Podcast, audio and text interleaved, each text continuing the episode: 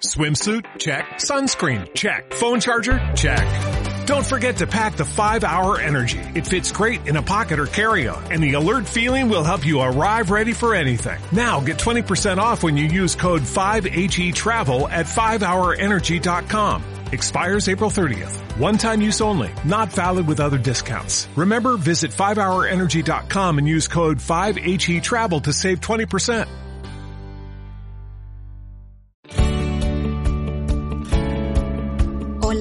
Soy Cecilia Bona. Bienvenidos a un nuevo episodio de Audiolibros por qué leer, donde semanalmente les leo un cuento de distintos autores del mundo, tanto actuales como clásicos. Te invito a seguir esta lista para no perderte ninguna actualización y además acompañarme en las redes sociales, donde me puedes encontrar como ¿Por qué leer OK? ¿Por qué leer OK? En YouTube, Instagram, Facebook, Twitter, vamos a poder seguir charlando sobre temas de literatura. Por último, antes de empezar a contarte el cuento de hoy, quiero invitarte a ingresar a patreon.com barra si quieres apoyarme económicamente. A cambio, te prometo algunas recompensas. Entra y entérate más. Si preferís hacerlo mediante la aplicación de Mercado Pago, podés escanear el código QR de cualquiera de mis videos. Gracias por todo. Y ahora sí, a la historia. Una habitación. Doris Lessing, 1963. Cuando entré por primera vez en este piso de cuatro habitaciones pequeñas como cajas de zapatos, el dormitorio estaba pintado de color rosa pálido, salvo la pared de la chimenea, que tenía un estrafalario papel rosa y azul. La carpintería era violeta oscuro, casi negro. Esta pintura se vende en un gran negocio de decoración del West End llamado Bill Berry. Dos muchachas vivieron en el piso antes que yo. Sin duda, tenían muy poco dinero, porque la alfombra estaba agujereándose y habían decorado las paredes con carteles de viaje.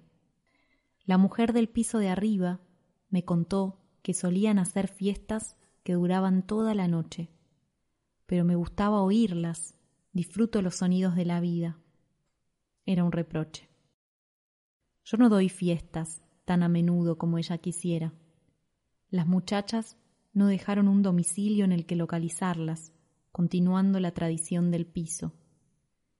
A lo largo de los años, muchas veces han llamado al timbre y me han preguntado ¿Angus Ferguson? Pensaba que vivía aquí. ¿Y los Myland? ¿Y la señora Dowland? ¿Y los jóvenes Kitesby?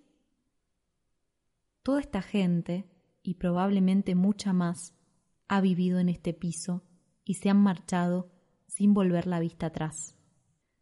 No sé nada de ellos, ni nadie en el edificio sabe nada de ellos, a pesar de que algunos han vivido aquí durante años. El rosa me pareció demasiado agresivo, y tras numerosos errores resolví dejar las paredes blancas, aunque conservé la carpintería color ciruela o bilberry. Primero puse cortinas grises, luego azules. Mi cama está debajo de la ventana. Hay un escritorio en el que me había propuesto trabajar, pero siempre está atiborrado de papeles, de modo que escribo en la sala o en la mesa de la cocina. Pero paso mucho tiempo en el dormitorio. La cama es el mejor lugar para leer, pensar y para no hacer nada. Es mi habitación, es el lugar donde siento que estoy viva, aunque la forma sea mala y tenga cosas de las que solo puede decirse que son feas. Por ejemplo, la chimenea era de hierro, voluminosa, exagerada, con adornos negros. Las muchachas la habían dejado tal y como estaba, y habían colocado una pequeña estufa de gas en la abertura. Su terrible fealdad atraía mi mirada, y pinté una franja desde el techo hacia abajo del mismo color ciruela oscuro para que la chimenea y la pequeña pero gruesa repisa quedaran disimuladas. A cada lado del recuadro, ya que no podía pintar toda la pared de color ciruela, que de noche se ve negro, dejé dos franjas de aquel absurdo empapelado, con personas brillantes, como aves, en jaulas rosas y azules.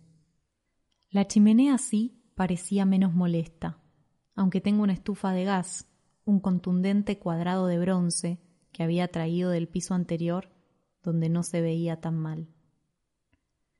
Pero aquí no encaja en absoluto, de modo que la pared entera no funciona, no logra quedar bien. Hay otra pared, la que está junto a mi cama, que también es deforme. Encima de la cama sobresale un bulto irregular y veteado de más de medio metro de ancho. Al parecer alguien, Angus Ferguson, los Maitland, la señora Dowland, intentó reemplazar el yeso que se desprendía de la pared y lo echó a perder. Ningún yesero profesional podría haber dejado semejante protuberancia. En líneas generales, esta pared me gusta. Me recuerda a las paredes blancas encaladas de otra casa en la que viví hace algún tiempo. ¿Podría ser que haya decidido pintar esta habitación de blanco para reproducir las paredes encaladas llenas de bultos de aquella casa aquí en Londres? El techo es liso, blanco, sobrio. Tiene una moldura de yeso que es demasiado grande para la habitación y parece que vaya a desprenderse en cualquier momento. Todo el edificio presenta una fealdad sólida, pero la construcción es barata de modo que no es en absoluto sólido. Por ejemplo, las paredes, con solo dar unos golpecitos, suenan huecas.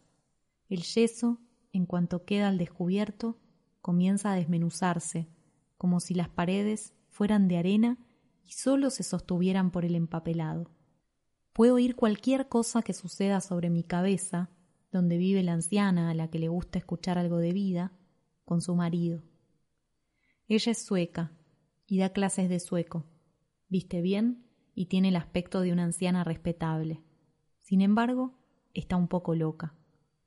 La puerta de su piso tiene cuatro pesados cerrojos por dentro, especialmente diseñados, además de pestillos y barras. Si llamo a su puerta, solo abre los diez centímetros que le permite la cadena y mira por la rendija para asegurarse de que no la vamos a atacar, ni yo, ni ellos. El interior da una imagen de pulcritud y orden. Se pasa todo el día limpiando y ordenando. Cuando ya no tiene nada más que hacer en su piso, cuelga carteles en la escalera que rezan quien deje basura en la escalera será denunciado a las autoridades. Luego va piso por piso, hay ocho pisos idénticos, uno sobre otro, y aclara, como si fuera una confidencia, el cartel, por supuesto, no va dirigido a usted. Su marido trabaja en una empresa de exportación y viaja mucho. Cuando espera que vuelva, se viste con tanto esmero como una novia y sale a recibirlo con rubor en las mejillas. La noche del regreso, la cama cruje sobre mi cabeza y oigo sus risitas. Son una pareja metódica. A la cama a las once cada noche, en pie a las nueve cada mañana. En lo que se refiere a mí, mi vida no guarda ningún orden aparente y me gusta tenerlos arriba. A veces, cuando he trabajado hasta tarde, los oigo despertarse y pienso entre sueños o medio dormida. Bueno, el día ha comenzado, ¿verdad? Y de nuevo me dejo llevar a un estado de semiconciencia matizado por el sonido de sus pasos y el tintineo de sus tazas. A veces cuando duermo por la tarde, cosa que hago porque el sueño vespertino resulta más interesante que el nocturno, ella también hace una siesta. Pienso en ella y en mí misma, tendidas horizontalmente, una sobre la otra, como si estuviésemos sobre dos estanterías. Cuando me recuesto después del almuerzo, no es obra de la improvisación. Primero, debo sentir el desorden interno o el estado de alerta que se debe a la sobreexcitación o al cansancio extremo o algún pequeño malestar.